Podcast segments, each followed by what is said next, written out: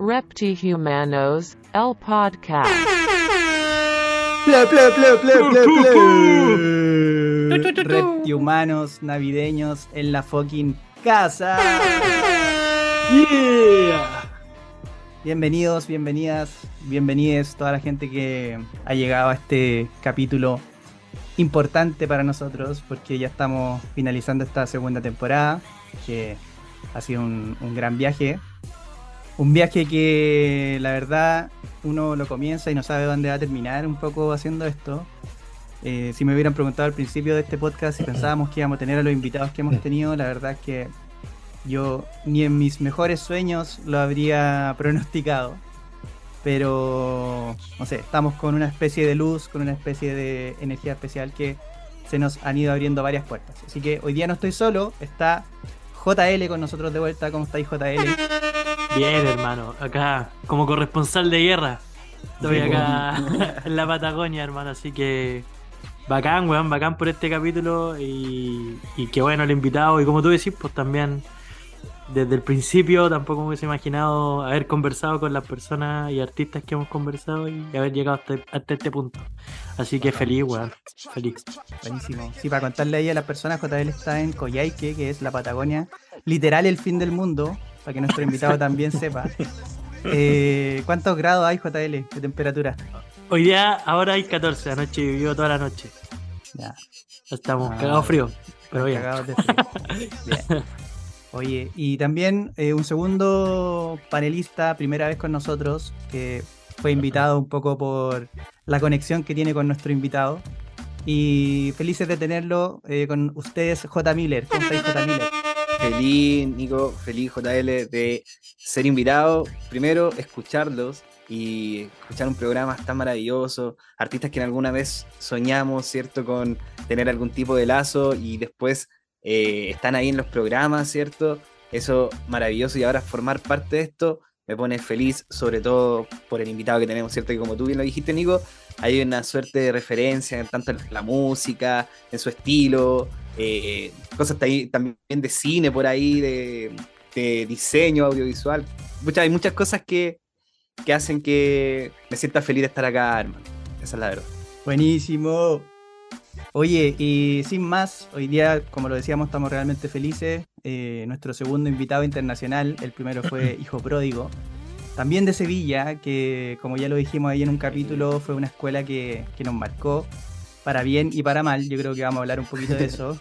Y este invitado, la verdad, no necesita mayor introducción. No le vamos a preguntar de su inicio ni por qué se llama como se llama. Las típicas preguntas no las vamos a hacer. Porque lo seguimos desde su participación en Red Bull 2006-2007, si no me equivoco. Y hoy eh, viene a hablarnos de su nuevo disco, que ya está en la calle, rompiendo en la madre. Vayan todos a escucharlo. Así que sin más cabros, desde Sevilla, directamente a Reptihumanos, el señor J. Parque. ¿Qué pasa? ¿Cómo estáis? Oye, encantado de estar aquí con vosotros. ¿eh? Os lo he dicho antes fuera de, fuera de cámaras, por así decirlo, antes de empezar y lo vuelvo a decir ahora. Encantadísimo. O sea, y con esa introducción es que yo ya no sé ni qué decir, vamos.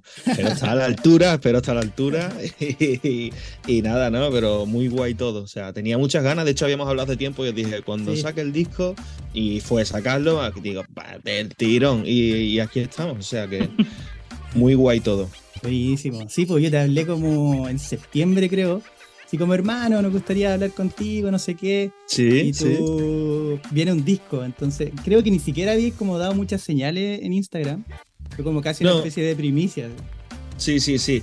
No, porque yo además a mí no me, no me gusta del todo anunciar nada ni hablar de nada hasta que no lo tengo ya en mis manos. Entonces, porque es la típica que cuentas algo, después pasa algo y Sí. no sé, o hablas Sí. de fechas, entonces hasta que realmente no tuve todo el disco terminado, todo mezclado, tenía los dos videoclips listos, el diseño gráfico ya hecho, la fotografía, no dije, oye, tengo un disco y sale este día, y, y saqué el primer tema. O sea, hasta entonces no... Porque si no me entra la neura, yo necesito tenerlo todo controlado y saber que tal día sale tal tema, tal, tal, tal. Sí. Y, mm, y así fue como lo organicé. Pero bueno, yo ya más o menos lo sabía y ya pues, pues os lo dije por eso mismo, porque me, apetecía mucho hacerlo y para que supierais que, que iba a caer tarde o temprano. Oye, eh, una pregunta con la que nos gusta partir es, eh, ¿cómo estáis hermano? ¿Cómo estáis en este mundo complejo, cambiante que nos toca vivir tanto en Chile como en España? Yo creo que un poco la sensación es la misma de no saber mucho qué va a pasar de aquí en adelante. Así Mm. que esa pregunta va a partir. ¿Cómo te trata este mundo volátil y cambiante? Pues no lo sé, tío, es una pregunta, joder, es amplia ¿eh? y, complicada al mismo tiempo. Eh, bueno, imagino que las personas también tenemos la tendencia a mirarnos al ombligo y decir, bueno, pues mal, porque... Pero, tío, si, si, si miramos con una perspectiva amplia, hay gente que está muy jodida, así que yo no debería ser egoísta y debo decir que, bueno, que entonces que me trata bien, que tengo ciertas preocupaciones, pero es lo que se dice como preocupaciones del primer mundo, ¿no? O sea, a mí no, Mm. no me falta un plato de comida, tengo mi trabajo, me, me puedo permitir hacer mi música y bueno, todo, todo lo puedes comparar, oye, alguien que tiene un trabajo mejor que el tuyo, alguien que le va mejor la música, pero, pero por lo general tengo, tengo a mis amigos, mi familia, no sé, no, no no me puedo quejar por nada, yo creo que soy feliz con, con lo que tengo, con lo cual diría que me va bien. Si empezamos a profundizar podemos acabar llorando, pero, pero eh, sí, no, vamos a no ser egoístas y vamos a decir que, que, la verdad que de puta madre. Sí, yo creo que, claro, empezamos a hilar fino. Yo tenía un compañero en el trabajo que me decía, le preguntáis cómo estáis, y me respondía, bien o te cuento. Era como, dejémoslo en bien, porque si te cuento, Vale, pues bueno, me quedo con esa, me quedo con esa. Claro. Me mola. bien te cuento. Oye, y bueno, algo que motiva y gatilla esta sesión también tiene que ver con tu disco, que ya creo que, no sé, llevará dos semanitas afuera, Parker Una, 2. una, una y, y dos días o algo así, sí, fue el miércoles de la semana pasada. Ya, Sí, muy poquito, exacto. muy poquito. Entonces, eh, ¿cómo ha estado el feedback de, tu público, de tu gente? ¿Cómo sentís que lo están recibiendo? Pues muy bien, tío. O sea, la verdad que bien. Toda la gente que me ha ido siguiendo le ha encantado el disco.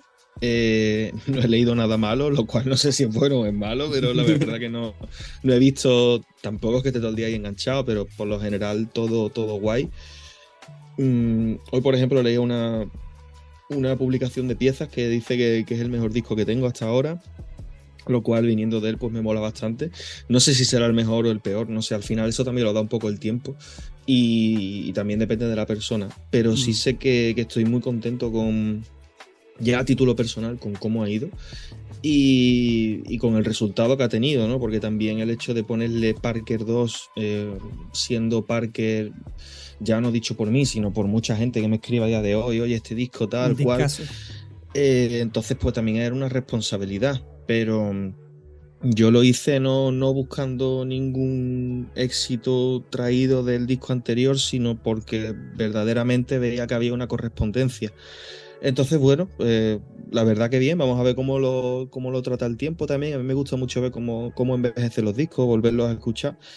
Y cuando pase un tiempo, pues ya, ya te diré, pero bueno, en principio muy contento y he cumplido el objetivo, que era el de, el de hacer un disco que fuera por mí, por, tenía ganas de hacer un disco, regalarme un disco a mí mismo que, que molara y también pues a, toda la gente que me ha venido siguiendo durante, durante tanto tiempo, ¿no? Darle, darles ese regalo.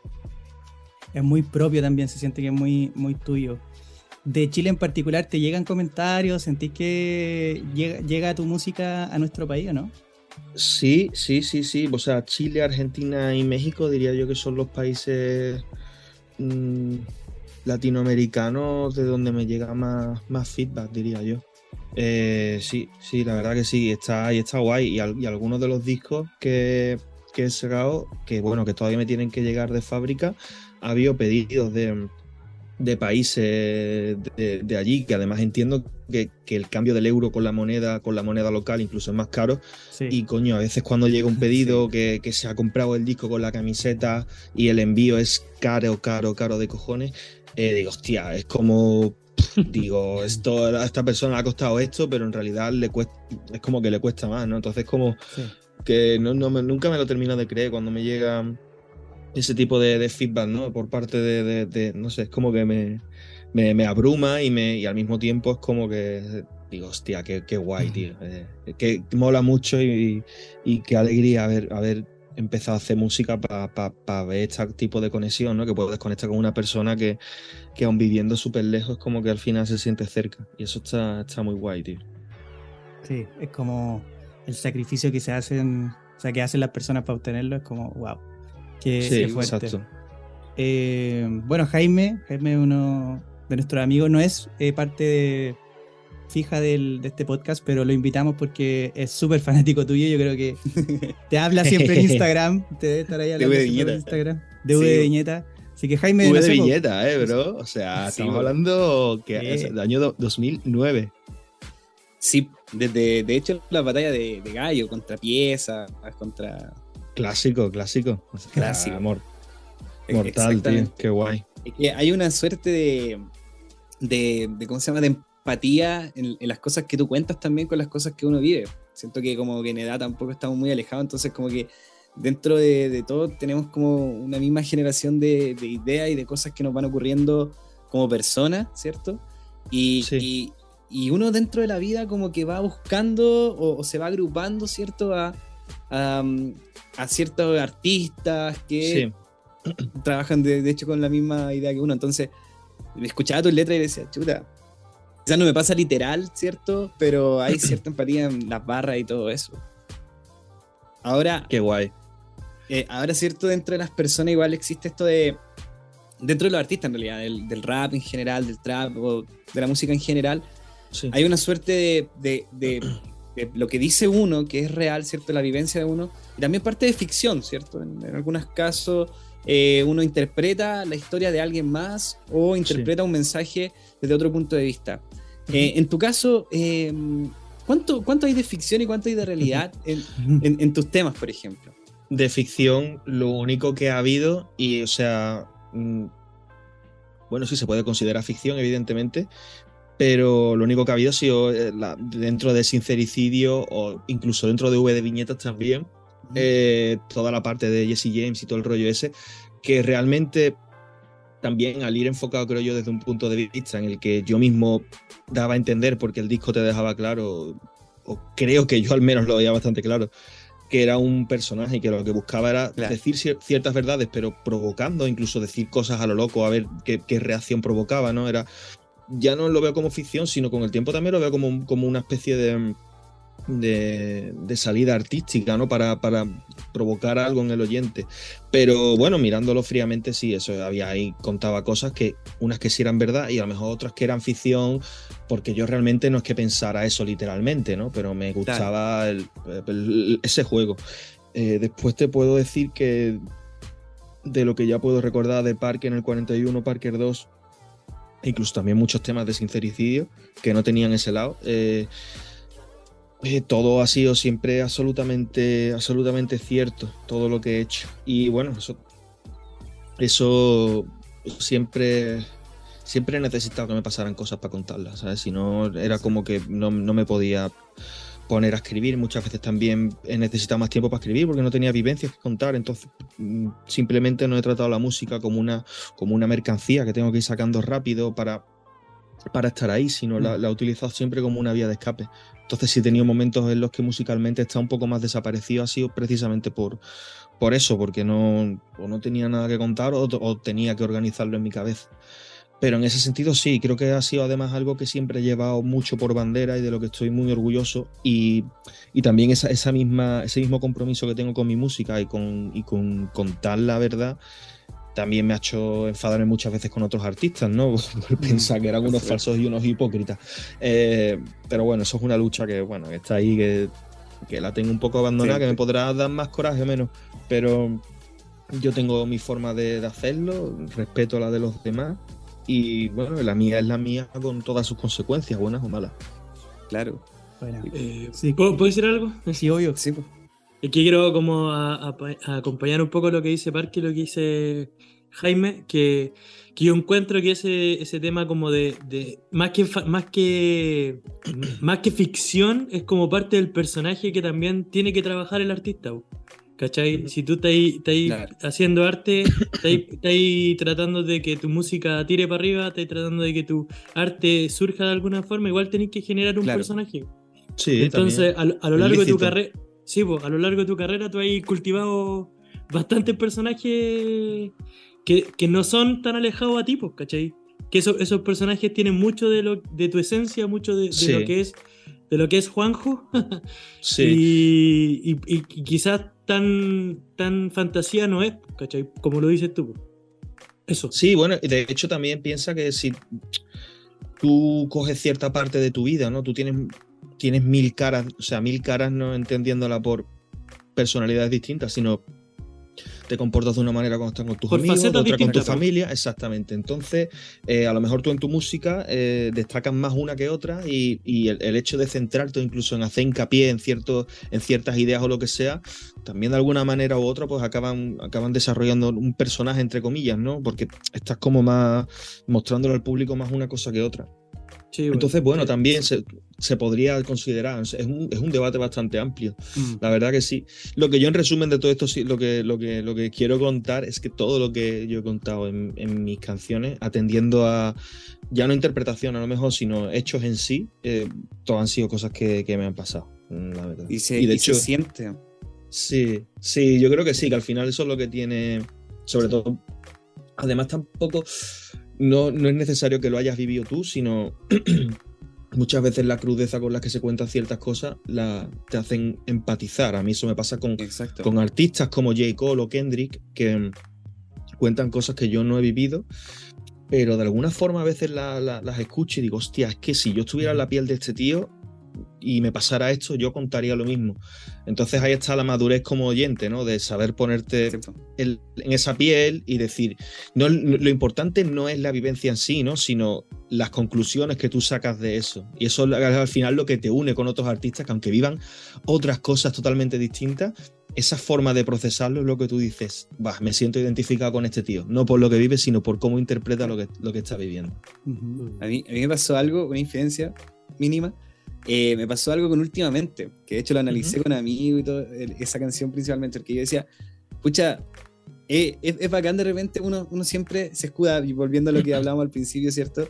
Cuando lo saludan es como, ¿cómo estás? Bien. Por dentro uno destrozado, así con lleno de problemas, todo la semana en el trabajo, pero uno responde, bien, estuve bien, ¿cierto? Ya, ya. Y, y- y no nos damos el tiempo de repente en decir, loco, estoy mal, de verdad, así como que, que, estoy- Ya, que no- no he tenido una buena semana. Entonces, Ya. últimamente es eso, así como, últimamente todo me va mal, y es como, Sí. loco, sí, Algo sí, que nadie dice. Claro, y de repente pasa eso, si tenéis derecho a estar mal de repente. Ya. Entonces ahí, y, y aparte que la música por detrás, ¿cierto? Que, que de cierta manera se disocia un poquitito con el sentimiento, porque igual es como, es como arriba, ¿cierto? Es como alegre, de cierta forma, pero se contradice con la emoción que se está expresando en la letra y esa a mí me encanta dentro de la música. Sí, ese tema mola mucho por eso, ¿eh? Sí. Ojo que ese disco fue súper incomprendido, tío. Fue como el concepto Sí. musical a la gente dijo, esto qué coño, ¿eh? Con Sí. muchas de las canciones. Pero de algo me alegro, tío, de que ha pasado el tiempo. Y es que, por ejemplo, ahora nadie, si metes efectos en la voz o lo que sea, ya nadie dice nada, tío. Ya está todo súper normalizado. Claro. Y es como, hostia, tío, por fin saco algo que, que creo que, Claro. bueno, que es lo mismo que hice hace siete años, ocho años, saqué alguna canción y se me tiró todo el mundo al cuello. Y ahora es como, ya, tío, por fin. Nadie me, ¿sabes? Qué bien, tío, qué alegría. ya Sí. no, no por mí, sino por la gente. O sea, disfruto de que la gente pueda dejar de tener prejuicios, que evidentemente te puede gustar algo más, algo menos, pero, pero eso, esa parte está, está guay a día de hoy. Oye, J, eh, bueno, aquí tengo que especificar porque tenemos a J. Miller, JL y a J. Parker. Así que- Joder, tres a- Esto es la, la foto de Spider-Man de todos señalándose, sí. pues la misma. La cagó. Abrazo abierto. El trío de J. Eh, J. Los Parker. quiero, chicos. Ah, voy a especificar. Eh, qué bueno que entramos en el contenido de, de tus letras, porque yo creo que ahí es donde, bueno, es uno de tus puntos altos y fuertes desde mi humilde visión. Y me gusta algo que dijiste en el disco, que es como, si no duele, no lo cuento. Sí, sí. En ti se ven como muchos estos cuestionamientos que no se ven en otros artistas, como hablar de inseguridades, miedo, ansiedades también. Y podríais decir tú que quizás ese es tu sello, por ejemplo, como esta honestidad brutal, que Sí. también te deja como súper expuesto, como esto Mm. soy a nivel emocional. Sí, sí, totalmente. O sea, eso no lo veo mucho. De hecho, el otro día pensaba, ya con el disco fuera, porque este tipo de reflexiones las hago cuando ya he sacado, he sacado las canciones. me pasa mucho que, mm, volviendo atrás a lo que has dicho, que cuando escribo no estoy pensando en que el tema va a salir a la calle. Cuando lo estoy grabando, lo grabo como un ejercicio también, un poco de, de manifestar y de, de- de ponerle voz por primera vez a esos pensamientos que he escrito. Después, mm, cuando no me doy, em, no me he dado cuenta apenas y ya está enviado a mezcla tal y está en Spotify de repente y estoy contando ahí cosas que a lo mejor no he hablado con, con mucha gente antes y están de repente ahí las puede escuchar todo el mundo. Em, pensaba el otro día que, que, por ejemplo, el tema de una más, ese tema que está en el disco, eh, es un ejercicio de. es un ejercicio jodido. Y que a todo el mundo, creo que todo el mundo que se dedica a la música o incluso en otras cuestiones de la vida. a fin de cuentas, yo estoy hablando de mí, de, de- de mí, de, de mi relación con la música y tal, pero puede, puede, puede variar, ¿no? El, el círculo al final lo de menos. Sí. Y pensaba, tío, que no. Digo, cabrón, esto sí que, esto sí que es vacilar. Esto no es mi tema de va- vacilar, es tener los cojones de contar esto, tío. O sea, ¿cuántos hay que, que, que- que hay personas que lo hacen, eh? Y yo tengo grandes referentes que hacen eso. Pero por lo general, tío, yo no escucho nada por, que me cuesta mucho, tío. Está todo el mundo intentando aparentar todo el rato. Mm. Eh, eh, luego los oyentes, si te fijas, el público, tío, un chaval que tenga 15 años, 16, también lo pensaba, no quiere escuchar a un tío diciendo, hostia, tengo estos miedos, tengo estas inseguridades, tal, aunque después llegas, llegas al final de la canción y ya no al final de la canción, sino que escuchas el disco, lo compaginas con la Ahora Vuelo, lo compaginas con, con, eh, con el último tema que cierra, que hace, lo compaginas con todo y al final ves que, que he pasado por encima, ¿no? que he trascendido a, a todas esas inseguridades de una manera u otra. Mm. Pero, ¿cómo le pides tú a un chaval de 16 años que escuche un disco entero, que lo rumie, que lo procese, que entienda esto? No puede, porque a día de hoy la música es puro fast food. O sea, hacer es. O sea, yo, yo sabía que contando este tipo de cosas iba a llegar a cierta gente que tenga más madurez, sobre todo, más mundo interior, porque al final las vivencias. Pero, pero es jodido, o sea, artísticamente te condenas, o sea, no va a salir, que va a salir J Balvin, va a salir Bad Bunny, diciendo, eh, chavales, estoy mal. De hecho, una cosa de J Balvin que me- siempre me dio mucho coraje, entre otras tantas, que hay varias que me molestan mucho, Mm. eh, era el rollo que se traía místico de sus ultradepresiones, que estaba todo el día posteándolo Ah, en sí, Instagram. sí, Pero después no ha hecho ninguna canción diciendo, oye, gente, estoy mal, pero me hago esto. O sea, Mm. cabrón, tienes un puto altavoz y no lo utilizas y, y tanta importancia le das a eso. Bueno, entiendo que tu música, pues, claro, evidentemente va súper enfocada por un camino, porque es que la, la gente a día de hoy no quiere ir en el coche y ponerse una canción de alguien contándole que está mal, pero que está luchando por salir. Joder, y después se nos llena la boca últimamente con no, porque hay que buscar ayuda psicológica, con no sé qué, con no sé cuánto, como todo el mundo súper concienciado con la salud mental, pero al mismo tiempo vivimos en un mundo que es que no te lleva a eso. Entonces yo creo que mi música al menos sí que se toma ese tiempo de reflexionar, invitar a la gente a, a, no sé, a ver ese ejercicio de reflexión, que hazlo también contigo mismo, eh, te va a doler, porque yo estoy contándote que a mí me duele hacerlo, pero Mm. al final es lo bonito, o sea, la vida es eso, ¿no? La vida es pasar por un montón de, de etapas distintas, momentos chungos, momentos buenos. No, no, yo, por ejemplo, no concibo entretenimiento, porque la música es un entretenimiento, o el cine. Evidentemente, a mí me encantan las pelis de Marvel, o sea, me gustan muchísimo. Pero también me gusta ver películas que yo las termine y diga, hostia, esto me ha tocado por dentro y me ha reventado. Creo que tiene que haber momento para todo, pero creo que la sociedad a día de hoy, pues está muy, muy tirando para el mismo camino y tenemos que intentar luchar todos los que tenemos un poco de, de responsabilidad por, por intentar también cuidar el arte. Creo que el arte es importante y el arte tiene que salir de sitios que a veces no son agradables. Entonces, bueno, no sé. Ahí es donde más o menos queda mi música. Entonces, yo tengo ese compromiso y, y también descubrí, volviendo a la frase que has dicho, que cuando, por ejemplo, van pasando los discos y demás, hay canciones que las considero buenas porque tienen buenas frases, tienen buenos ritmos, tal cual, pero al final siempre las que más me gustan son las que más me, más me desangro, porque me parece que son las más atemporales, aunque quizás ese momento ya lo haya superado, pero, pero es como lo más real, ¿sabes? O sea, los temas de Basile y todo el rollo, Mm. ¿sabes? Que los temas Marvel están guay, pero después también te hace falta tu, tu puto drama ahí en condiciones que es tu película de, de Oscar, ¿sabes? El Joker, la peli del Joker. Claro. Porque Una cosa es Spider-Man y otra cosa es la del Joker, no sé, por ejemplo, ¿sabes? Entonces, pues, ahí están las cosas. Yo creo que tiene que haber de todo, pero hay que cuidar mucho. eh, hay que cuidar, hay que cuidar tu arte, tienes que cuidar tu arte. Eso es una responsabilidad que yo, que yo tengo y, y, la, y la voy a llevar a rajatabla por siempre. Está buena esa bueno. analogía de, de Spider-Man y el Joker. Ambos son Sí. necesarios en nuestra vida, es verdad. Claro. Exacto. Oye, eh, no haciendo hincapié como un poquito que hay mucha gente, yo creo que conecta contigo por ese, por esa parte de tu paleta de colores, como el lado emocional. Eh, por ejemplo, y esta también es una infidencia, pues mi, cuando yo escucho tu tema como a un perro, mi, mi polola, mi polola, mi, mi novia, se, se enoja conmigo porque piensa que estoy pensando en otra.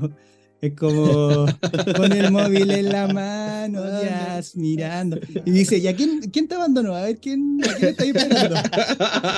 Es ¿De quién estás esperando un mensaje? Claro, es como que se enoja, weón. Es una canción, sí, eso es como, como el que manda direct, indirectas, ¿no? En redes sociales. Claro. ¿Eso por quién va? No, no, es una canción. Amor, Pero quería contar esa, esa infidencia. Que hay otro tema recurrente también en, en- en tus discos que se relaciona con, con las amistades dentro del movimiento, ¿cierto? Con amistades del rap, con amistades dentro de la música en general. Sí. Y, y tú, a lo largo de tu carrera, ¿cierto? Te hemos visto haciendo colaboraciones con Tote, por ejemplo. Con nosotros también. Eh, también Tote, es ¿cierto? Es una referencia, una eminencia dentro del rap. Sí. Eh, ¿De esas amistades conservas amigos reales hasta el día de hoy?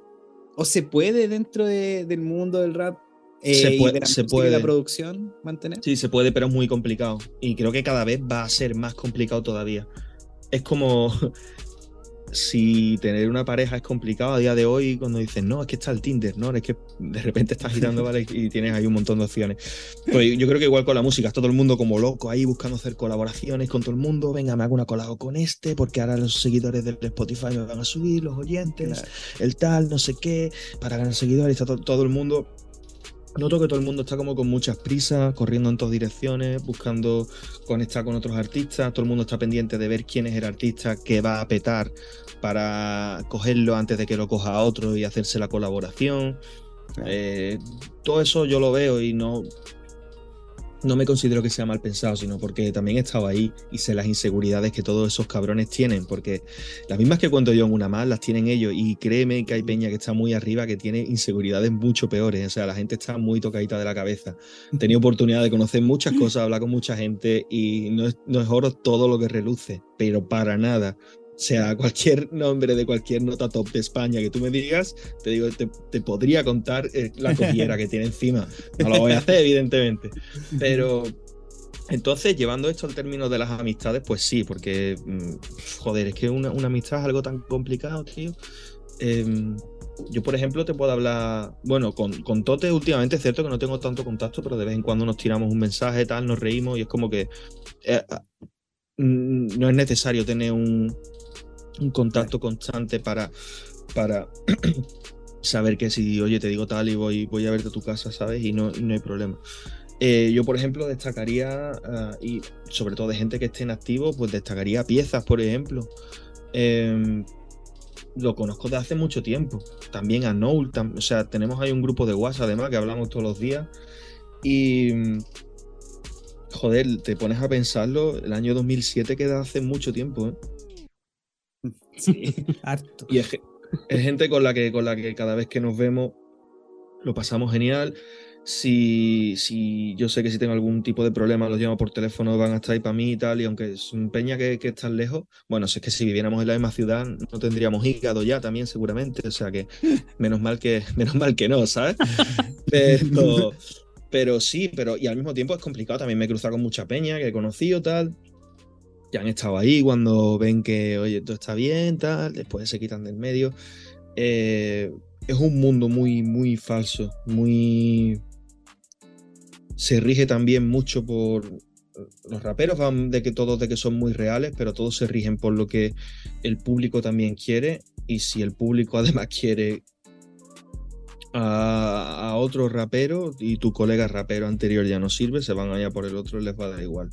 Al Mm. final todo se convierte en una, en una especie, son, se convierten en junkies del feedback, necesitan todo el rato tener más likes, más comentarios y Sí.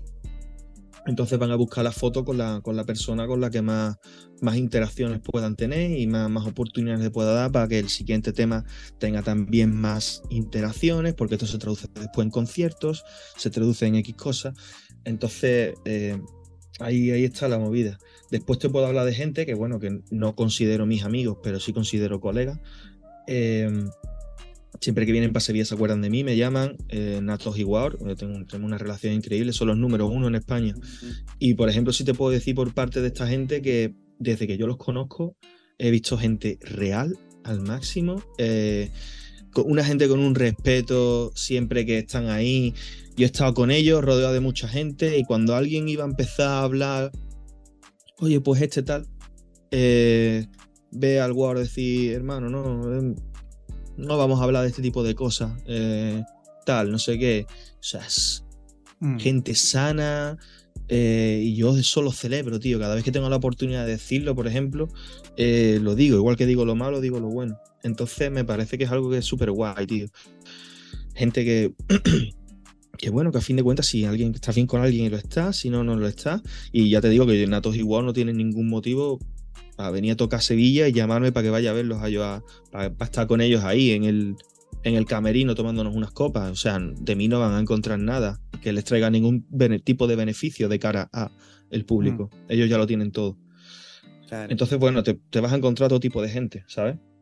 Mm. Pero la mayoría de lo que hay es gente que no dudan pisar las cabezas de quien sea para seguir subiendo y, y buscar interacciones en redes sociales. Eso es lo que, esa es la, la realidad que tenemos a día de hoy. Que no dista mucho de la de los influencers y de todo eso realmente. Lo que pasa es que se les llena la boca con el discurso de, del rap y lo real y tal, pero al final es gente buscando más gente que le proporcione dinero al final del día. O sea, no, no es otra cosa. Claro.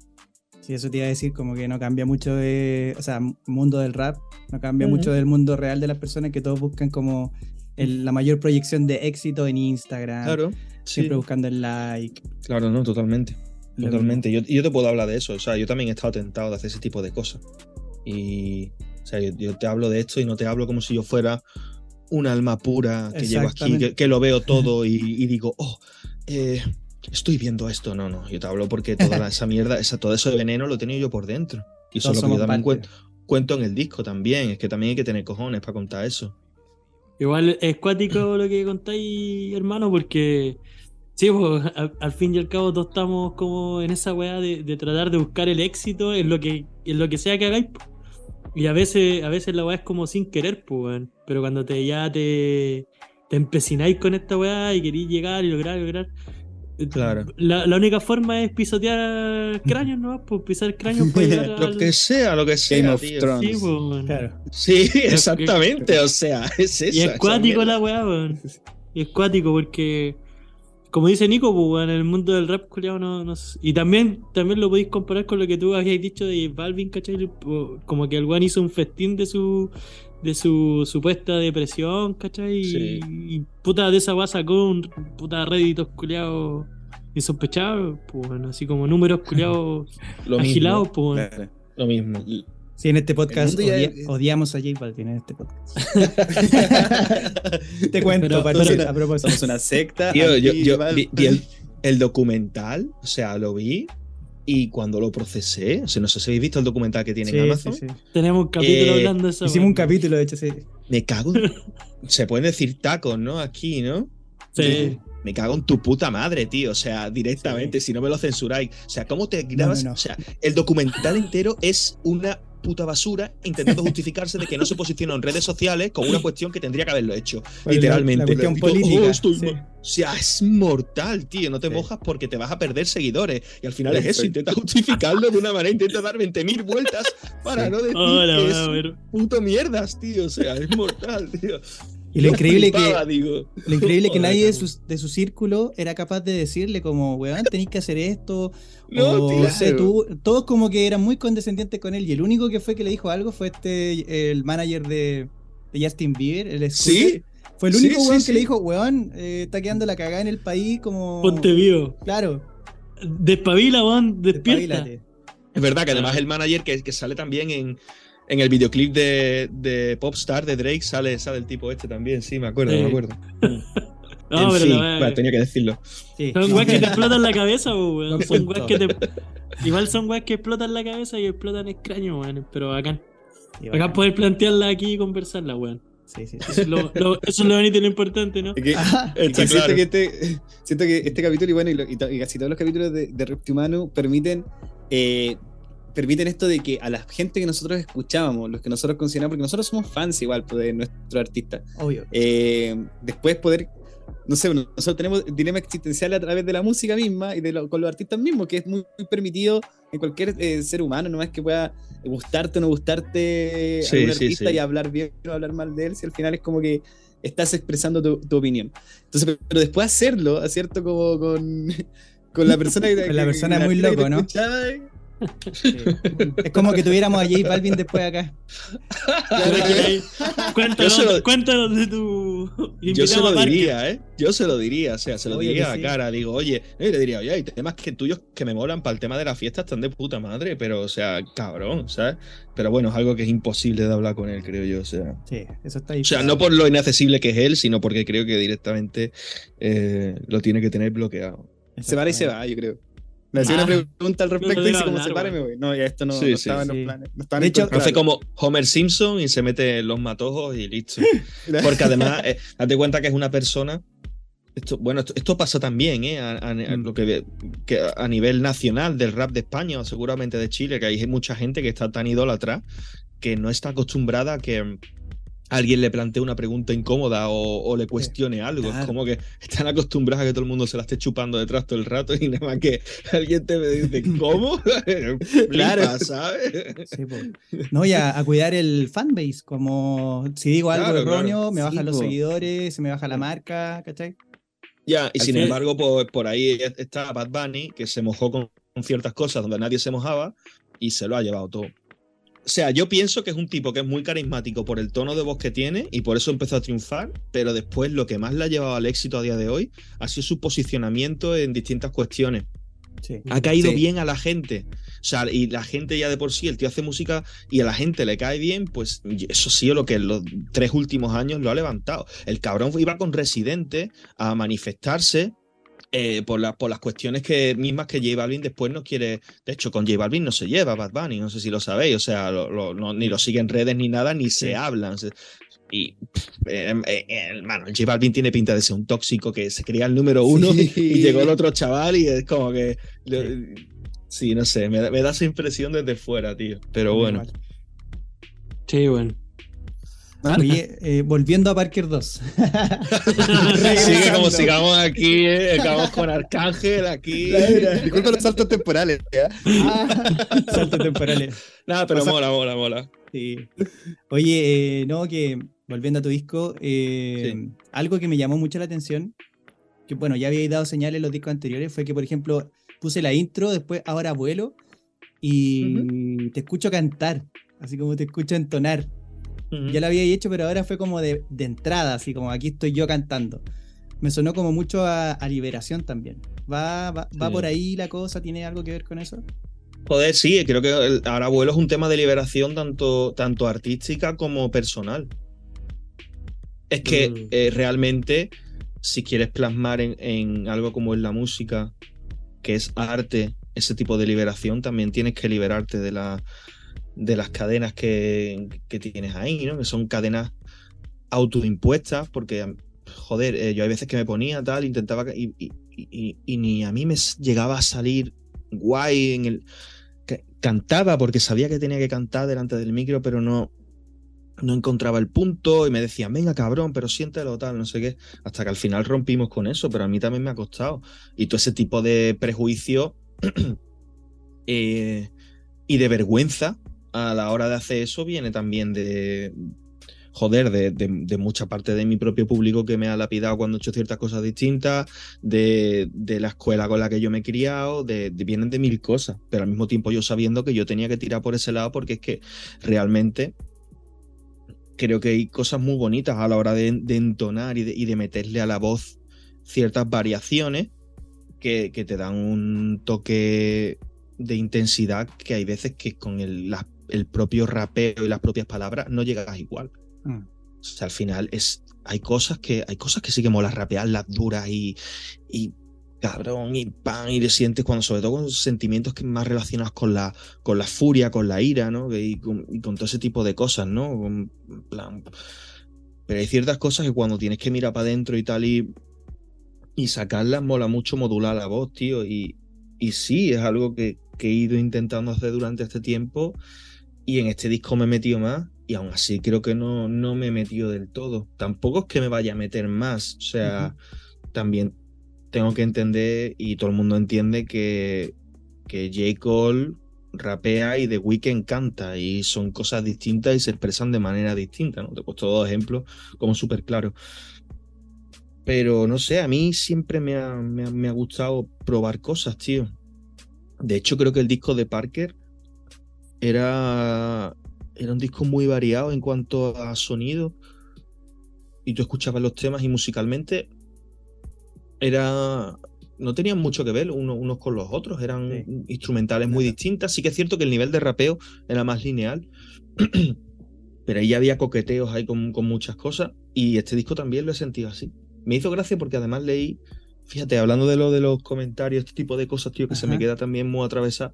Y, y- y- y hay veces que leo un comentario malo y me quedo, y me quedo pensándolo. Y intento analizarlo, pero no, no lo pienso desde el punto de vista de "Eh, este hijo de puta ha dicho esto.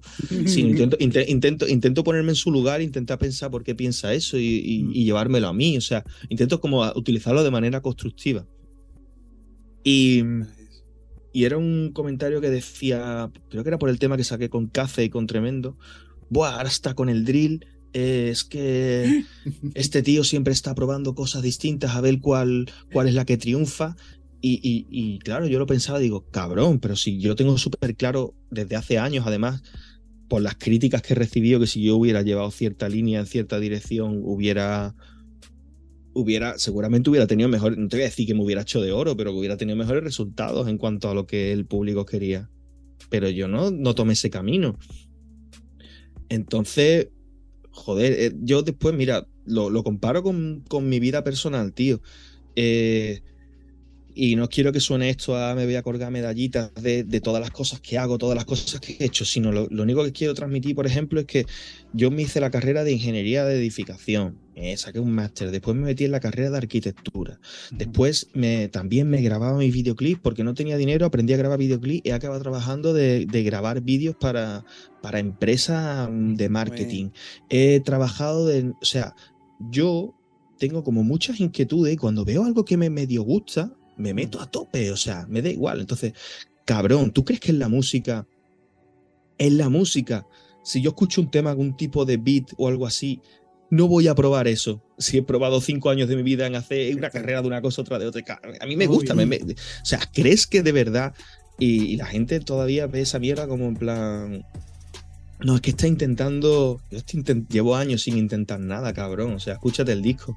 Realmente le, sabía que no, que no iba por ahí. Entonces, cuando yo canto y cuando hago ese tipo de cosas, porque, porque me apetece probarlo, porque me lo pide, me lo pide el cuerpo. Y, y yo, la música es eso, tío. La música tiene que ser al final algo bonito, que evidentemente al, al que lo escuche le puede gustar o no le puede gustar por, por mil cuestiones distintas. Pero no, tú no te puedes quitar ese, ese placer, esa oportunidad, estás tú delante del micrófono, realmente no hay nadie más delante ahí, ¿por, por qué te vas a quitar de, de probar algo, de intentar dar un color nuevo a, a la paleta de colores que ya tenía? Entonces, pues, no sé, creo que la gente tiene que liberarse un poco con eso también. Creo que son una de esas cosas que se agradece igual de, de, de un artista. Yo me acuerdo que en el tiempo que, que hacía rap, ¿cierto? Era como también pues, muy enfocado en, en el mundo cuadrado de- del rap. Me acuerdo que Nico también nos presentó así como a Kid Cudi como algo totalmente distinto, ¿cachai? De Lo que Sí. veníamos a este boom bap, ¿cierto? 4x4 marcado. Eh, entonces, ya eso nos empieza a cambiar, nos empieza a abrir con, con Conejo, que no es el otro chico que hace Humano que no está acá. Pero, pero ya ahí como que nos empieza a abrir la mente a encontrar también sonido nuevo. Y ahí fue cuando también empiezo a, escucharte, ¿cierto? En, en- en tu nueva faceta, en tu, nuevo, en tu nueva mezcla y, y se, y se siente efectivamente esa, ese gusto por escuchar cosas nuevas, por y, eh, ¿cómo se llama? experimentar también con esos nuevos Sí. sonidos que se escuchan. Sí. Y, y hacías playlists también, pues me acuerdo que con artistas norteamericanos. Sí, sí, sí, sí. Y de hecho tengo, que actualizarla, ¿eh? O sea, la tengo ahí, tengo que actualizarla y tengo como una playlist en cara B donde voy metiendo cosas y tengo que actualizarla. Y de, de hecho, tío, no sé, mola. Y eso lo hice un poco también porque la, porque la gente viera un poco también qué influencias tenía y viera que, que- que- que- no sé, me sentía como un poco responsable también. Digo, hostia, esta gente me sigue, voy a enseñarles esto. No porque por intentar de que te guste o no, sino para que veas que, que hay como un mundo más allá. Y aún así, Exacto. siempre teniendo en cuenta que, que me puedo poner a cantar, pero después el disco lo cierro con un tema súper clásico, ¿sabes? Un tema que suena a, a la época de ese soy yo, de hace, de hace más de 10 años. Entonces, la gente muchas veces piensa que porque te pongas a cantar una canción, está, estás- te has cambiado de bando. O Claro. no, se ha, se ha pasado al trap, o se ha pasado al drill, o se ha pasado. No, la música no es pasarte a nada. Yo mm, soy yo pers- como persona, tengo lo que tengo en la cabeza. Da igual cómo sea la instrumental, ¿sabes? Yo, y yo no reniego de nada de lo que he hecho. Y es más, a lo mejor si empiezo a probar un montón de cosas, de repente me apetece volver a hacer algo súper clásico. Pero es que no, no es incompatible ninguna cosa con la otra. Entonces, como que la gente lo ve como si fueran equipos de fútbol y fuera un derby del rap clásico contra el trap. Y él no- y es como, no, tío, yo, la música que yo escucho no va por ahí, ni los artistas van por ahí, ¿sabes? Sí. Pero bueno, Esa playlist muy buena, yo la seguía, se llama Autumn Bars, Barras Ujú. de Otoño, buenísima. Conocí mucha gente con esa playlist. La actualizaré próximamente. Además, favor, a raíz de lo que por acabamos de favor. hablar, la actualizaré. Tengo por ahí temitas guapos. Sí, Yo también, la, consideración. yo también la escucho y es muy buena, man. sí. También conocí a hartos artistas buenos, man. Ah, muchas gracias. Pues la voy, a, la voy a actualizar. Ahora en Navidad le voy a pegar un, le voy a pegar un, Una un limpiado de cara y voy a, voy a actualizar y meter temitas nuevos que tengo por ahí. Buenísimo. Oye, ya estamos como entrando en la, en la recta final de esta primera parte. Y un tema que no se nos puede escapar, que se nos escapó con el hijo pródigo, que nos dijo, no quiero hablar de ciertas cosas. Eh, Pero sé que somos ah, el cabronazo, ¿eh? sí, sí, sí, sí, sí, sí. Lo voy a editar esto. Claro, es, colega mío, es colega Sí. mío. Un abrazo a Hijo Pródigo, un Un abrazo. abrazo, hijo Un abrazo para el Ponce. Sí. Lo que pasa es que, eh, bueno, un poco lo comentaste tú al principio también, este capítulo que hicimos nosotros, y un poco resumiéndolo, era como que eh, la escena del rap sevillano, claro, no, nos marcó mucho, tenía este hardcore, eh, pero también como que te cerraba la cabeza a todo lo que hemos venido hablando, como que si, si erais un poco distinto, te salíais de eso, ya e- erais malo, ¿cachai? O no servíais. Y un poco lo que conversábamos nosotros con los cabros en otro capítulo, de hecho, de ti, era que sentíamos que había sido una especie de punto medio, como que llegaste eh, a la parte final de esta escuela hardcore y Sí. empezaste como a abrirte a nuevos sonidos, pero de alguna Sí. manera como que, claro, te sentíamos, y lo dijiste recién, como, como un punto medio, medio incomprendido, como medio desencajado. No sé si Sí, sí, sí. estábamos en lo correcto, si tú lo sentías No. así. Totalmente, totalmente. O sea, tú coges V de viñetas y ves que hay ahí como un poco todavía de, de restos de, de ese Don rollo. ¿no? De- sí, sí, hay, hay rollos de, de todo eso. Em, y después, bueno, en Sevilla había gente que, que ha tirado más para adelante y otros que se quedaron más, más, más, pillados por aquello. En general, a día de hoy, yo creo que todo el mundo le pregunta y, nadie tiene, ¿sabes? Ese, eso, que, eso que había entonces. Pero ya no es tanto por los creo que por los propios artistas. Creo que es una que, bueno, en, en algunos casos sí, ¿eh? Eh, que me hayan mirado con malos ojos por haber empezado a cambiar un poco el rollo, sino porque creo que todo lo que se, se, se promulgó y se dijo en esa época se entendió como, como nunca mejor dicho, como dogmas, se entendió como, como mandamientos. Entonces, eh, todos los, los raperos que había, oyentes, incluido yo, o sea, yo te puedo hablar de mí en primera persona, si se metían con alguien en algún tema o decían que esto era una mierda, para mí iba a puta misa. O sea, para mí eso era, Mm. tiene que ser así, porque si lo dicen esta gente, esto es así y no hay otra.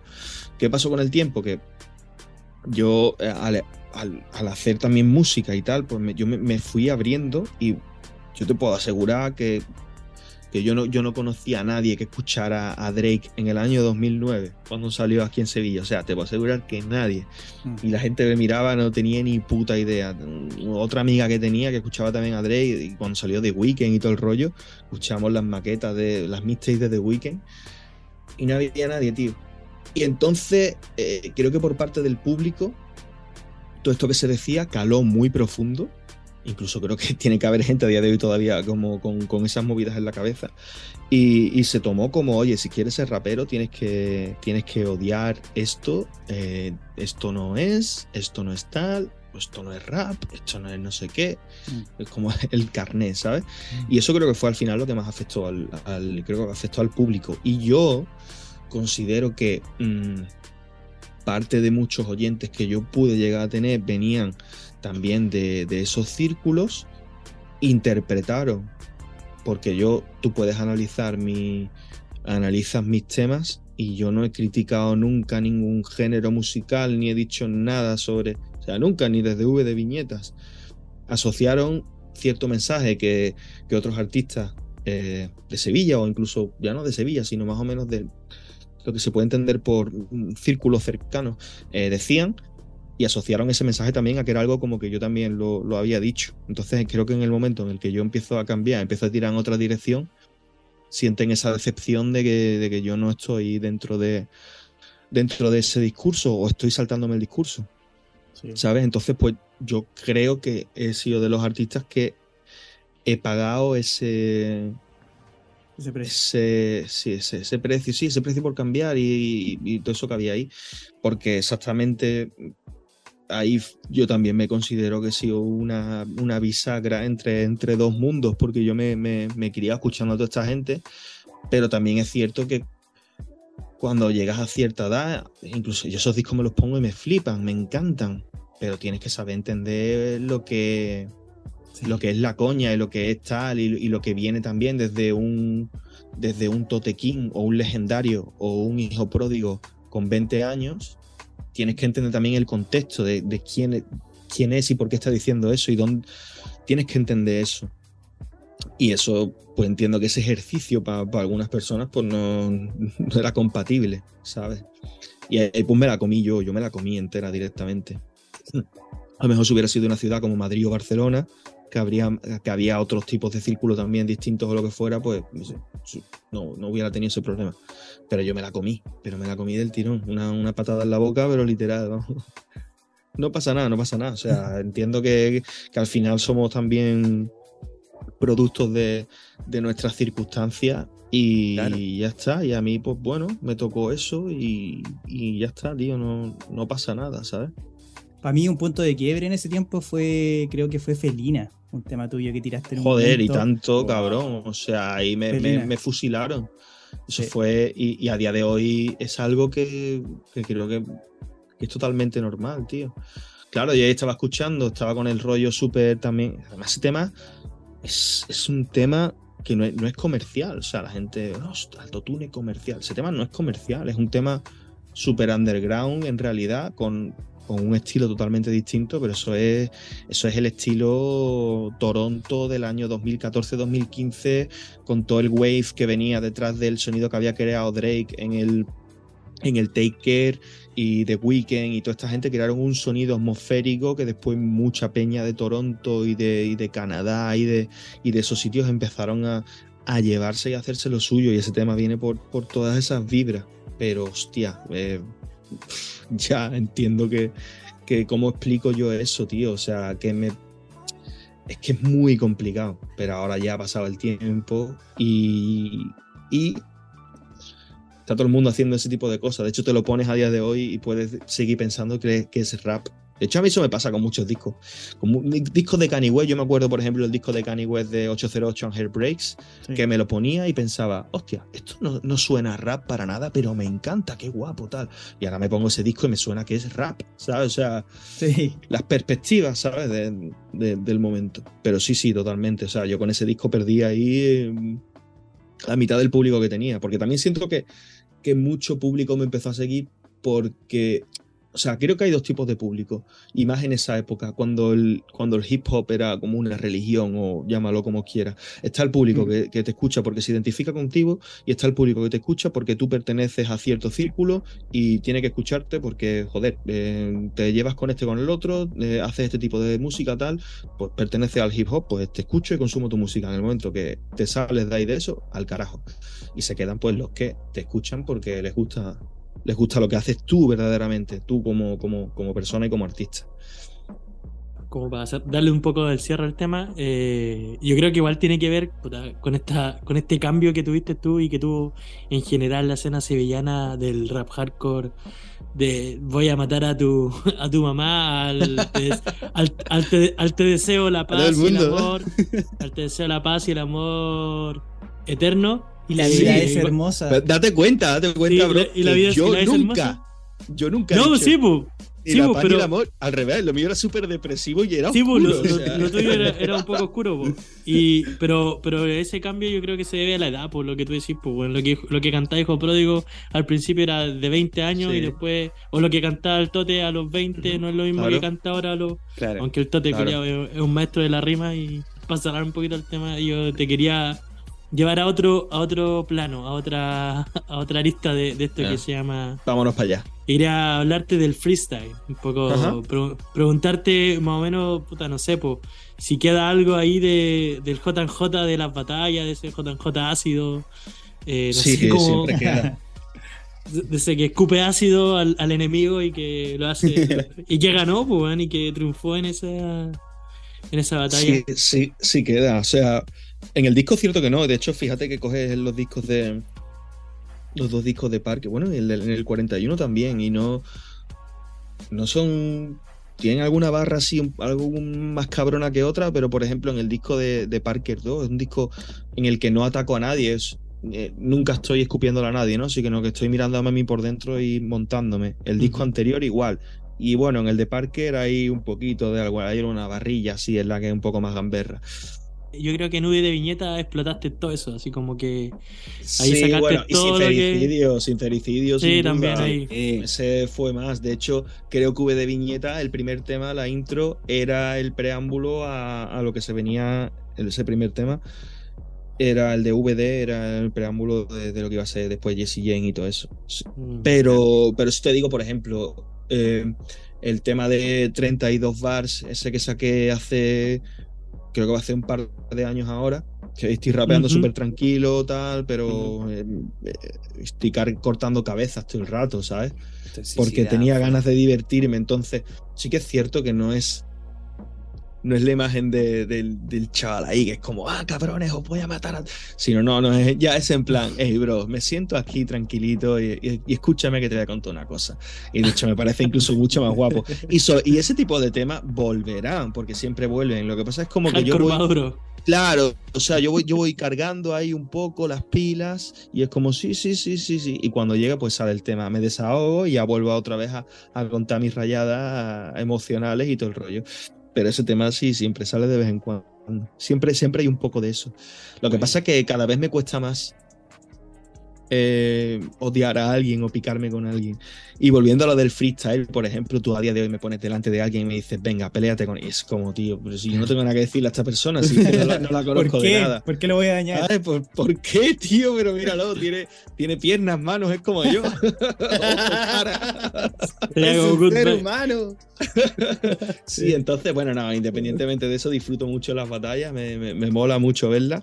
Pero, pero sí, no, el rollo freestyle no. Otra cosa totalmente distinta sería eh, alguien que verdaderamente me haya tocado la polla, que tú me digas, eh, por ejemplo, batalla escrita contra este, pero que sea. No. O sea, yo lo, y yo lo respeto y lo disfruto, ¿no? Por ejemplo, Piezas y Asesino hablaban de hacer una batalla, ¿no? Y es como, es como algo que mola, porque son dos cabrones que escriben muy bien y se pican, y al final va a ser una batalla de egos, de ve- ves que la tiene más larga, y, y está guay, me mola, lo si se hace, lo voy a ver y lo voy a disfrutar. Pero, en mi caso, eh, me, la, me la suda, o sea, eh, me pones a otro rapero delante y es como, "Buah, yo que, es que no tengo que demostrar yo ahora mismo tengo lo que es el juego de la música, lo tengo totalmente enfocado en una cosa mucho más interior y constructiva y Mm. que va en otra dirección. Pero, pero, eh, si ese hijo de puta me ha tocado la polla alguna vez en mi vida, créeme que sí, lo- que sí lo voy a coger y lo voy a coger con ganas y lo voy a reventar y lo voy a destrozar. Porque como soy, soy una perra vengativa, lo soy de verdad, ¿vale?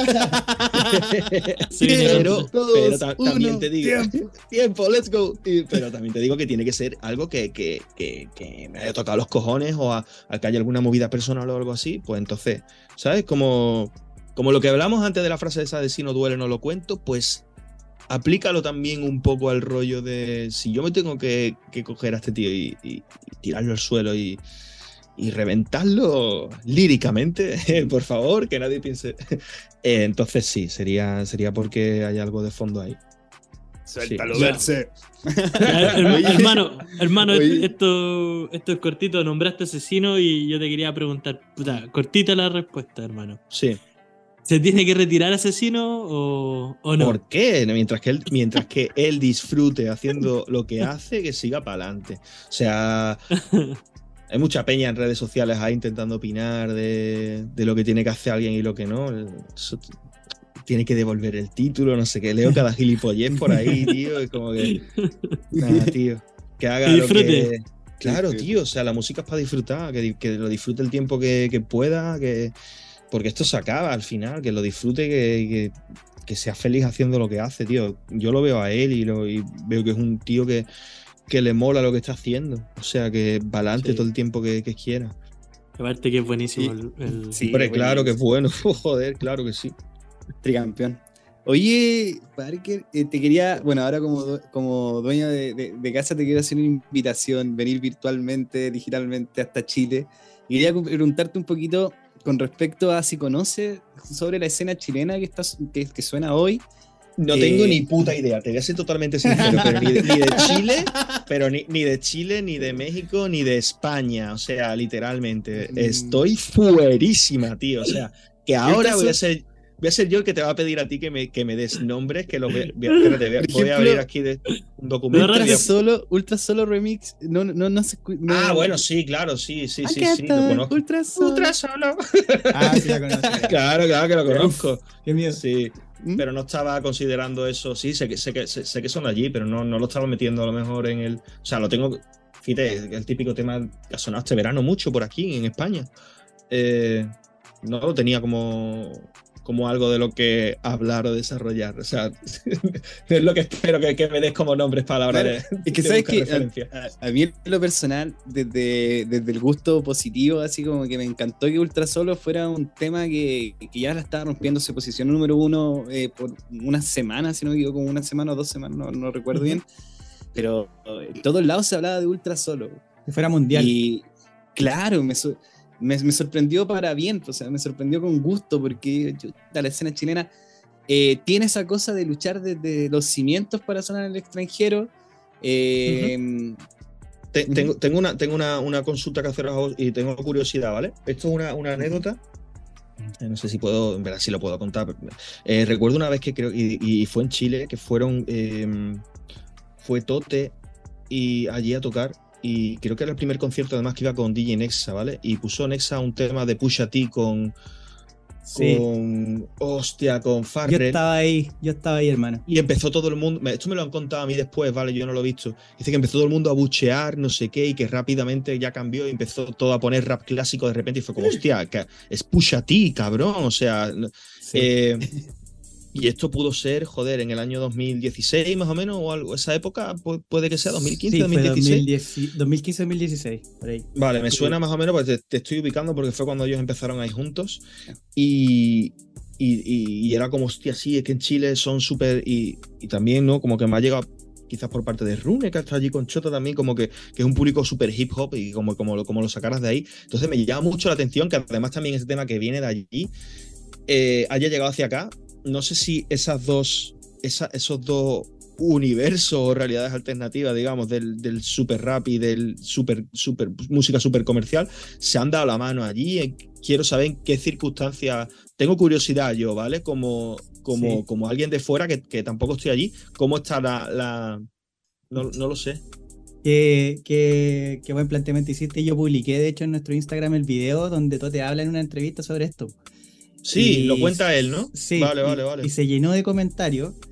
Y bueno, yo con otro amigo, Fabián, eh, estuvimos en ese concierto y un poco la conclusión que sacábamos era que, eh, claro, puso este tema, el DJ Nexa, eh, y Sí. puso una serie de temas que no pegaron mucho en el público, pero la conclusión que nosotros tuvimos fue que, claro, finalmente Tote estaba teloneando a Mos Def. Entonces el, el grueso del público iba a ver a Mos Def, ¿cachai? No era el Vale. público de Tote. Entonces fue como que se dio esa discordancia porque suena, suena como, claro, el público de Tote lo abucheó cuando sonó esta música, pero no era el público de Tote.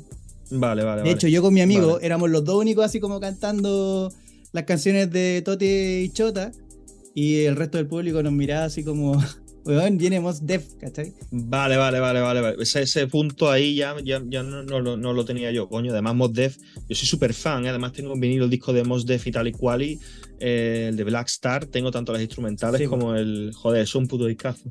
Sí. Eh, vale, me cuadro un poco más. Pero entonces la situación a día de hoy podríamos decir que allí es más o menos como la de España, más o menos como que está todo un poco más unido. ¿no? O- No, no o- sé sí. si, O sea, si están tan antes-. Antes Ujú. era muy marcado este rap de los 90, ¿cierto? Sí. Y, y pasaba lo mismo que en España, que si tú hacías algo distinto o experimentabas con algo distinto, seguramente no te iba a ir bien si es que ibas a, a una tocata, si es que ibas a algún lugar a tocar. No te iba a Sí. ir muy bien porque el público era esperaba el, el bombo clap así, Sí, clavado, sí, sí, sí, sí, marcado. cabezón. Eh, pero hoy en día, bueno, yo creo que se mantienen matices, pero igual siento que ha cambiado bastante.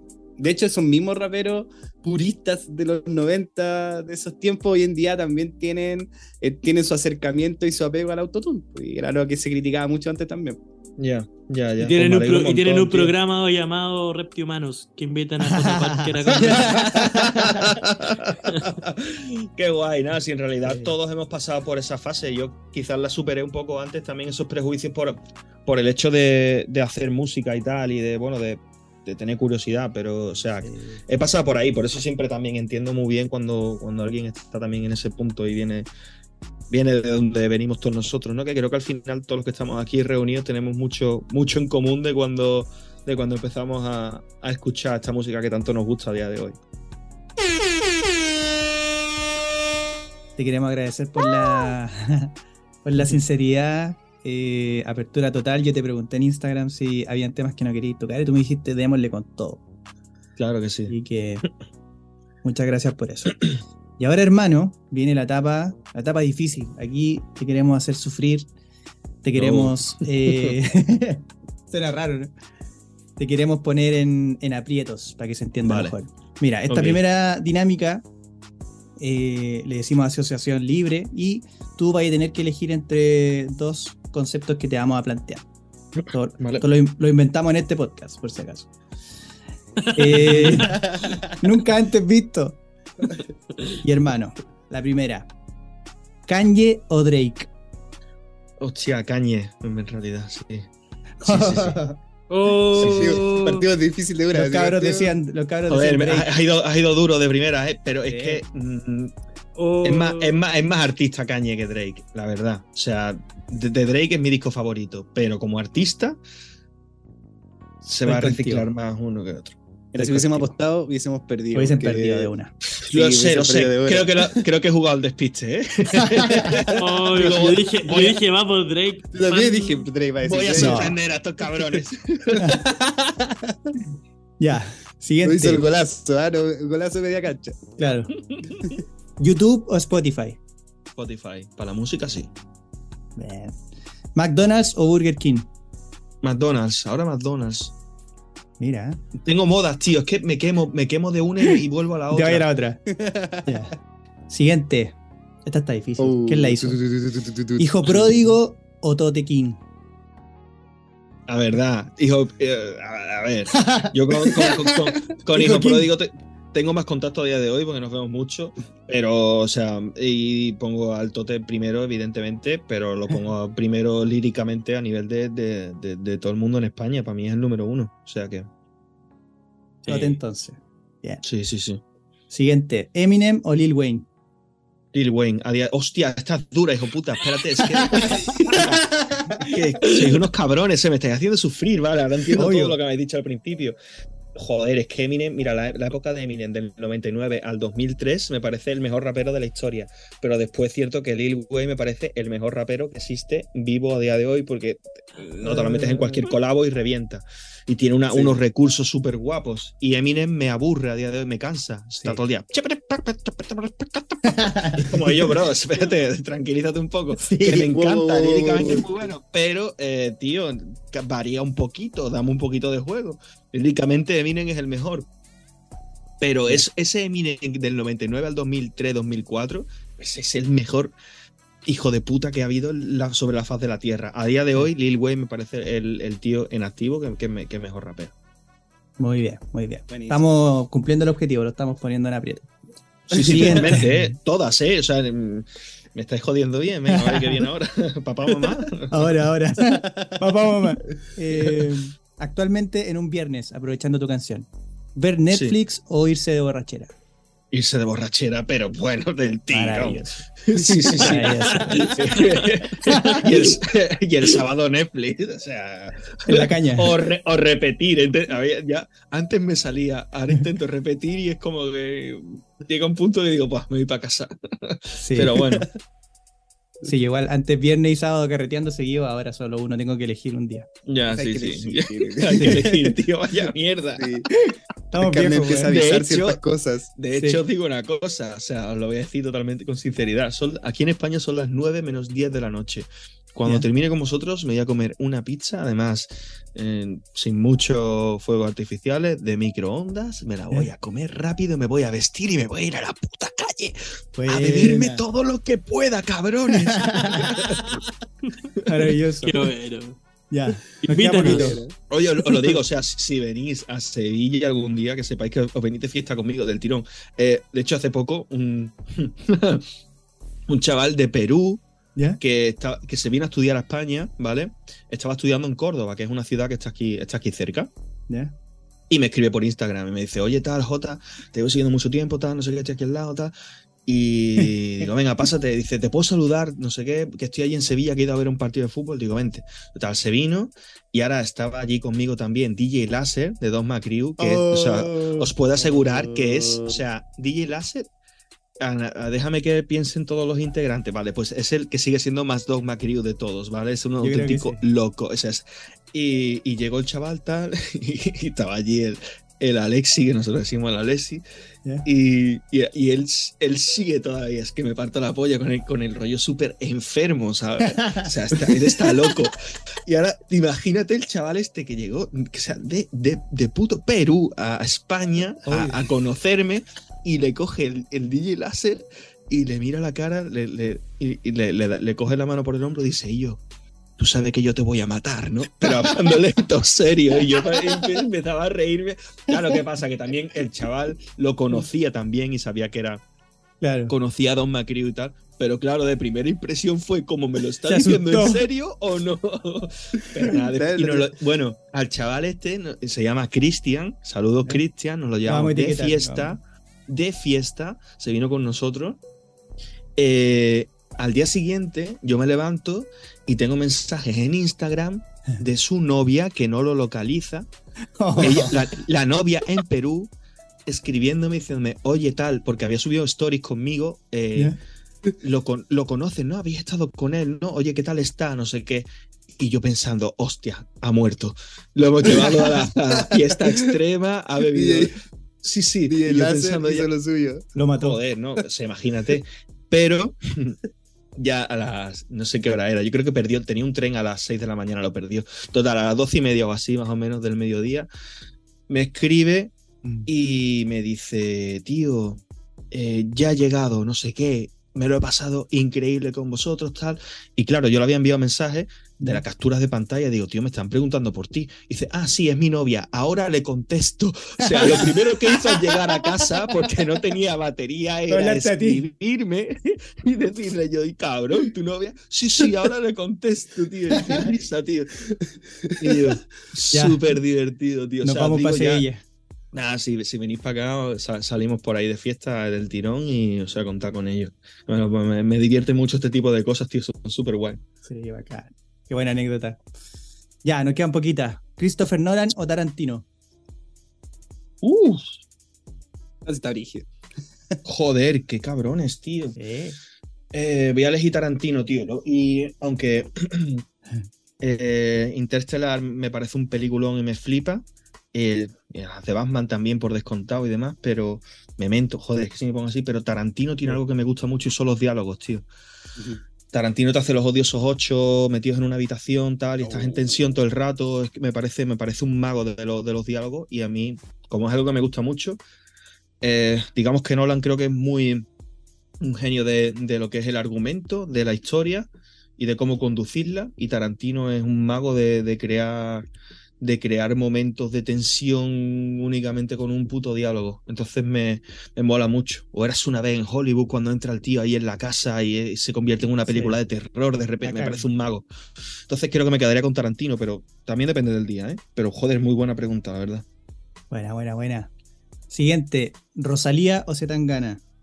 Mm, Rosalía, sin duda, sí, sí, sí, Bueno, la verdad. Me parece Rosalía como- mundial.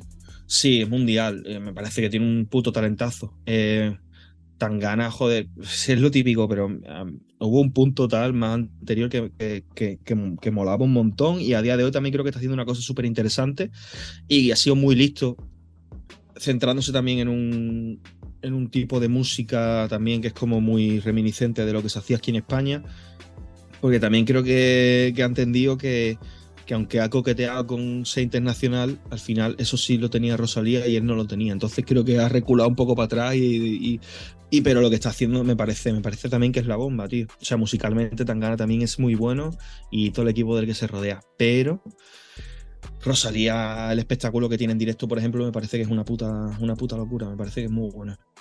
Estoy, estoy contigo. Oye, y la última, Juanjo o Parker.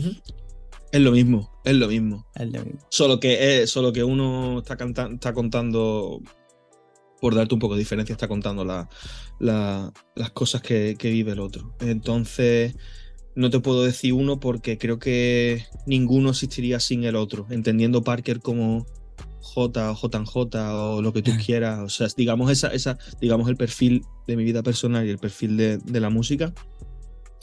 Yo no sería quien soy personalmente a día de hoy si no hubiera sido por la música me ha ayudado mucho a desarrollarme como persona. Y entonces, pues. y también necesito ser, ser yo relajado, ¿sabes? Sin estar delante de, de un micrófono o escribiendo todo el rato y poder evadirme. Entonces, no. Ahí, esta, esta es la única, en la que no te puedo responder porque te diría que, que los dos me hacen falta porque son parte de, de lo mismo. Buenísimo. Pero muy buena pregunta. Me ha gustado mucho, ¿eh? O sea, me, eh, me ha gustado mucho porque me, o sea, la más, la más fácil ha sido la de Burger King y McDonald's, que es como, que es más, como más trivial, porque hay veces que, que odio uno y, y otras que me harto y odio el otro. De hecho, eh, hay un tema que digo que le, que le jodan al McDonald's.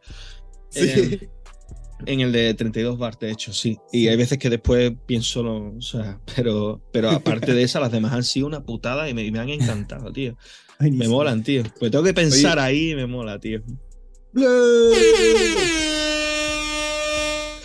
Qué guay, tío. Oye, eh, gracias, tío, porque me lo estoy pasando súper bien con vosotros. Y, y además que. No, en serio, que es como que todas las cosas que me estáis preguntando y todo lo que está saliendo, se nota que está hecho con, con cariño y tal. Y, y, joder, me, me- estoy disfrutándolo mucho, lo digo de verdad, tío. Bacán, sí, po. No, maravilloso. Te conocemos, te conocemos. Oye, eh, Seguimos. estamos llegando al final. eh, a todas las personas que vienen, les damos su minuto para que digan lo que quieran, si quieren putear a alguien, si quieren dejar algún mensaje. Por favor, J. Parker, este es tu minuto libre. Pues. Bueno, me presento. ¡Suéltalo, Perse!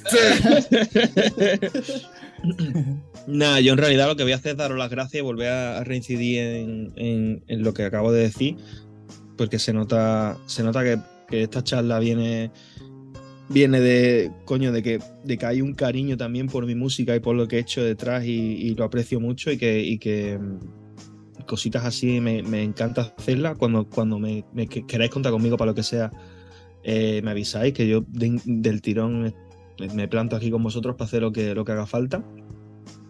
Y que, no sé, tío, me parece súper bonito que, que- que- a través de, de- la música de repente estés aquí con tres tíos de puta madre de otro país que está muy lejos del mío y estemos aquí riéndonos y me parece que, que la vida también puede ser la polla, que hay que ver las cosas positivas y que os doy las gracias, tío, por, por, por el support también, que, por escucharme durante tanto tiempo, tío, que es que, joder, es, es algo que, que es guay, o sea, solamente puedo estar agra- agradecido por eso. Y, y ya está, tío, que cuando necesitéis cualquier cosa por, por mi parte o lo que sea, no dudéis en decírmelo, que, que yo in- intento, intentaré eh, el amor que me deis a mí devolveroslo de la, de la forma que sea posible. Gracias, hermano. De nada. gracias. Oye, eh, cabros, por favor, su cierre. Agradecido primero, primeramente, eh, Parker, gracias por tu música, bro, gracias por tu buena onda, por tu energía. De verdad, eh, y- y volviendo a lo que dije al principio, hablar con un artista que tú sigues siempre es grato y, y en, este, en, es- en este aspecto, ¿cierto? Más libre, eh, donde se pueden abordar muchos temas, es, es mucho más grato aún. También lo pasé súper bien y, y nada, po, totalmente referencial. Yo quiero hacer, contar una pequeña infancia mínima, mínima. Eh, Yo te escuchaba en tus directos, te veía en tus directos de, de Facebook. Sí. eh, y una vez eh, reaccionaste a un, a un videoclip que te, te mandé que era mío. Y para mí eso fue. Quería decírtelo en vivo y en directo. Sí, qué guay, tío. Fue no me acuerdo ahora mismo porque reaccioné a varios, pero No, si verán caletas, sí, también estuve ahí harto rato y habían hartos tipos muy buenos también, musicalmente. pues eh, en- envíamelo porfa otra vez, ¿vale? Vale. Por, Vale, por Instagram o lo que sea, para tenerte Por fichado Instagram. y tenerte controlado. Sí, sí, sí, envíamelo. Y nada, o sea, nada, gracias a ti por. Desde que has llegado también, eh, ahí súper hablando conmigo, participativo, sabiendo. eh, no sé, tío. Gracias a ti, en realidad. Y gracias a ustedes también, hermano. Y gracias chiquillos a ustedes también, Reptimano, loco. Podcast Lover. Bacán. bacán. Podcast Love. Dale J2. De, de, J, de JL a J Parker, puta hermano, gracias. Eh, Humano para mí es un espacio que me ha dado sorpresas en la vida y, y poder estar conversando contigo es bacán, weón. Yo, yo también hace un tiempo atrás te conversamos, tuve una mini conversación por Instagram y, y ese feedback que tú tenés con tus fans, por así decirlo, es bacán, pues, weón. Se agradece, Caleta, que tengáis cercanía con, con weones desconocidos o con locos desconocidos que no tengáis idea y que tengáis esa recepción. Para mí eso es bacán.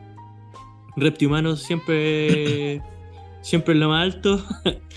y, y puta nada, voy con, con una weá con una weá diferente hoy día porque siento que la conversación fluyó, fluyó bacán y, y se dieron los temas suavecitos y, y super fly, así que Qué guay. adelante, adelante y, y a seguir nomás, pues bacán tu música, bacán tu disposición y bacán, bacán todo.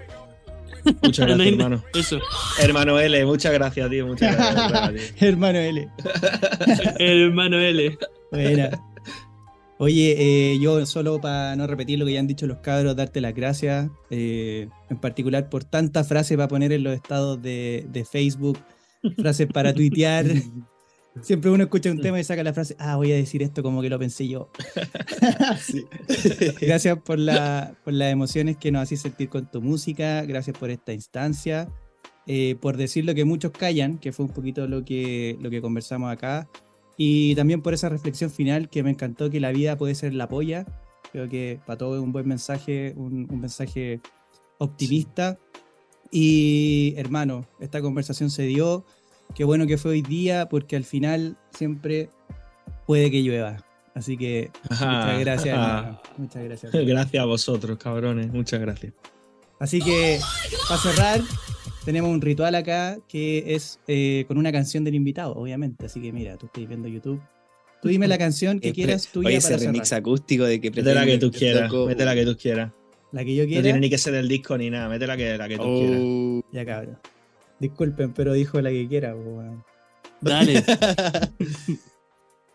Ya cabros. Entonces, muchas gracias, J. Parker, gracias JL, gracias J. Miller. Esperen este capítulo pronto. Y JJ en otro sistema solar, cabros. Muchas gracias a todos. Allá. Cuídense mucho. Nos Grande reptimanos. Nos vemos en Sevilla. Los quiero. Los quiero, reptiles. Saluda a Conejo, saluda a Camilo. Queremos, cabros. oh, Vaya recuerdos, ¿eh? Ajá. Yo empiezo a echar letras y las ideas claras, como tantas otras cosas que he hecho en las últimas semanas. Semanas. Mirando estrellas a través del techo en mi cama, tan tarde y tan temprano, no sé si es No ayer sé o si es mañana. ayer o mañana. Quédate en casa y sigue escribiendo. Quédate, trabaja y cumple tu sueño. Ahora Tu chavales sueño. me acercan y piden consejo, como si fuera importante y hubiera llegado lejos. Llegado el reflejo de un espejo en alguna parte. Ey, Oh, Ey, JJ Parker. JJ Parker. La vida del niño desastre con el micro saben quién soy, no reconocen al estudiante.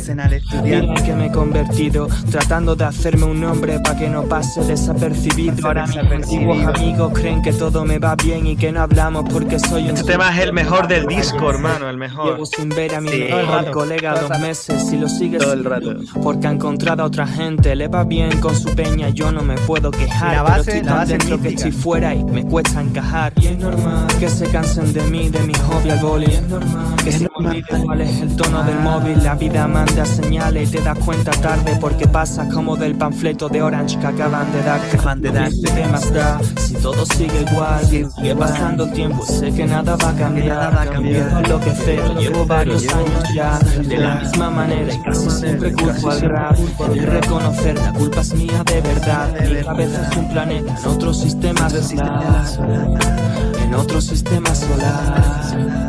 Ahí quería cantar ya, ahí quería cantar, hermano. No sé si lo que pasa. Sí, allá estoy. el cine me ha inculcado falsos valores de relaciones y amistad y me desencanto si no tengo los amigos de Stand By Me o tú y yo no nos queremos como en Titanic. Algunas que ni conozco creen que solo follo group y golfas. Porque lo digo no sé qué tema en alguna estrofa. Estrofa duras conmigo y hacen mérito buscando mi aprobación sin yo habérselo pedido. Te puedes Pedido. parecer estúpido pero estoy harto de acostarme siempre y pensar lo mismo en mi cuarto en el que me encierro el fin de no ¿Aquí salgo cuánto? fuera ¿Unos Apenas veo a mis 25? padres porque cojo una bandeja y me traigo 2012, la cena y se enfadan conmigo. El 12. Mintiendo, igual que mis amigos y están en lo cierto, igual que las tías nuevas que lo vieron hicieron éxodo y llamo a las antiguas y han cambiado de teléfono. de teléfono. es la historia de lo que hay detrás, Que tío detrás callado que va clase, callado que que va a no te clase, dio que por no hablar, por hablar. que le viste por internet con el micro y te enteraste de que soy el rapper favorito, rapper de tu favorito hermano de tu chico. Chico. Pues ya ves lo que es la música y cómo condiciona mi vida, tío. Esta mierda es única. mierda es En este única. tiempo solo he aprendido que si te aburres no es sano pasarte Sano pasarte la tarde tu nombre en Google. No sé qué más da. Gracias, Todo sigue pasando qué guay, qué nada guay. va a cambiar. Empiezo a ahí Llevo varios años ya de la misma manera. mucho. reconocer la culpa es mía de verdad. Mi cabeza es un planeta en otro sistema Santiago, solar. Sevilla, Sevilla, Santiago. En otro sistema solar. Salud desde la. Patagonia. En otro sistema solar. Saludos desde el otro universo, del otro J, el J español. El J del 838.